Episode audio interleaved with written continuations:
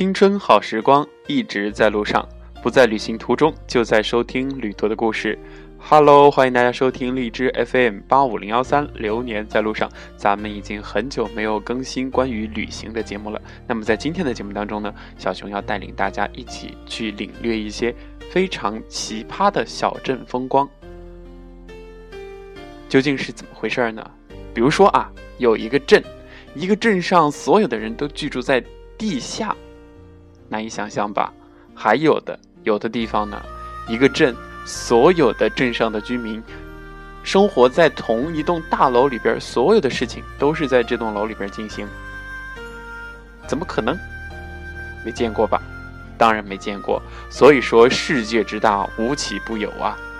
好吧，我们就一起走进这些奇葩小镇，来颠覆一下我们的世界观。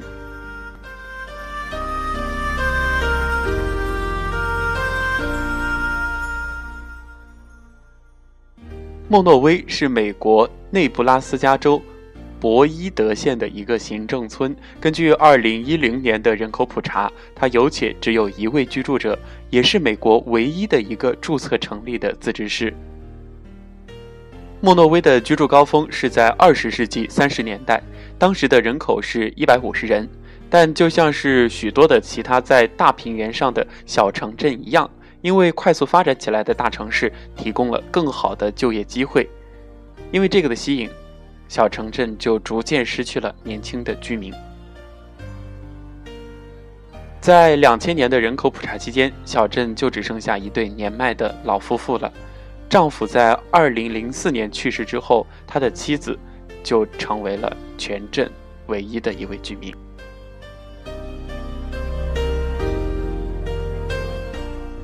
库珀佩迪，沙漠底下的繁华小镇，在南澳大利亚沙漠的中央有一个叫做库珀佩迪的小镇。一九一五年，库珀佩迪被发现了蛋白石矿之后，成千上百的探矿者蜂拥而至，此后便延伸出了这个小镇。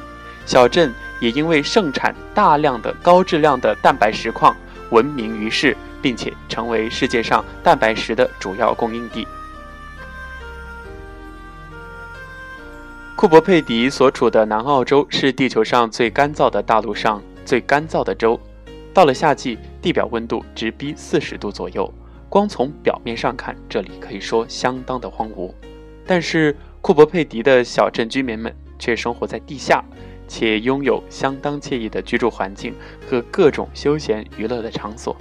试想一下，生活在地下，那不是应验了那句话叫“不见天日”？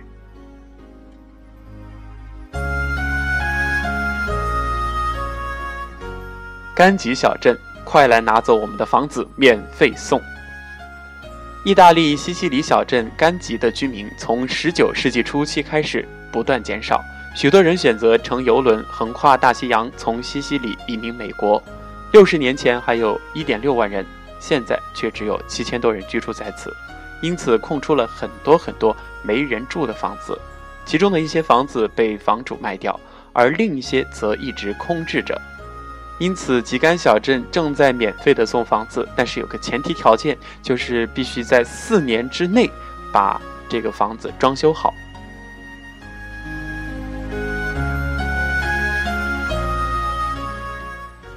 莫奈姆瓦夏是希腊拉科尼亚州的一个城市，位于伯罗奔尼撒半岛东海岸的一个小半岛。这个半岛宽三百米，长一公里。与大陆通过两百米长的短堤相连，这座隐秘小镇曾经是马尔瓦西亚酒的主要装运港口，酒的名称也是源于此地。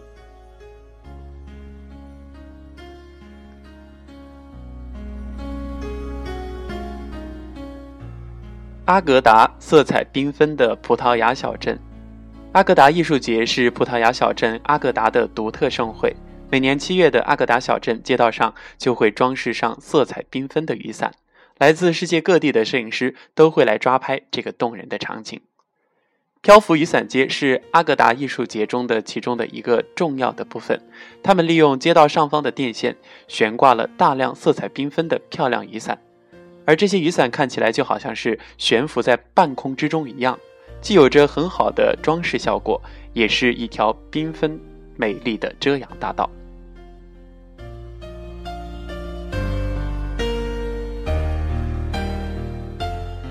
惠蒂尔一幢楼就是一个镇。惠蒂尔是一个在美国阿拉斯加州的小镇，截至二零一三年，总人口为二百二十二人，常住人口却不到两百人。所有的居民都居住在一栋十四层的高楼中，里面有警察局、学校、医疗诊所、教室、便利店、邮局和自助洗衣房等等。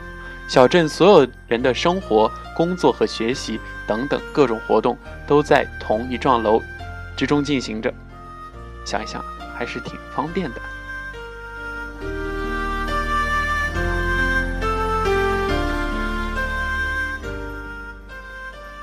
克伦巴赫，我们拥有全世界最酷炫的公交站台。奥地利有一个叫做克伦巴赫的小镇。在这里拥有七个世界顶级酷炫的公交站，而且是邀请的当今世界级的建筑师来设计完成的这七座公交站。去那儿干嘛呢？就去看公交站。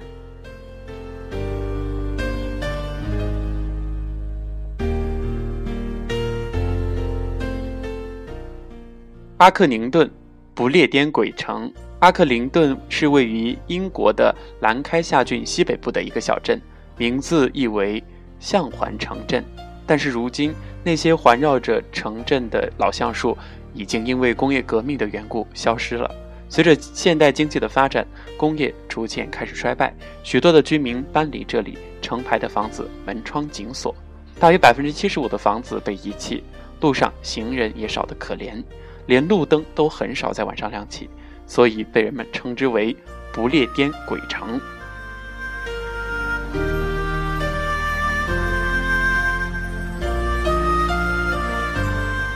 斯特拉福德，几百年如一日的沙翁小镇。古老的斯特拉福德小镇坐落在英国中部沃里郡的艾问河畔。文艺复兴时期，伟大的戏剧家、诗人莎士比亚就诞生于此。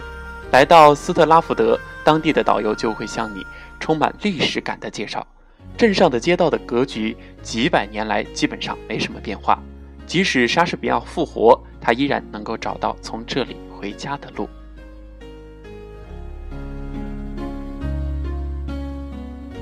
荷兰岛消失在大海深处的小镇，在美国东海岸切萨皮克湾中有个荷兰岛。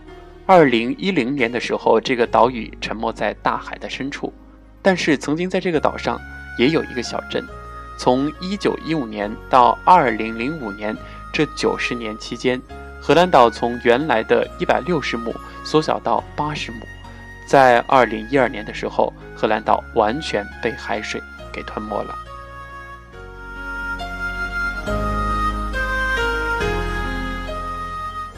怎么样？这些奇葩的小镇有没有让你大开眼界呢？青春好时光一直在路上，世界那么大，一定要出去看一看。希望大家又开始新一轮的旅行。我是小熊，咱们下期节目再见。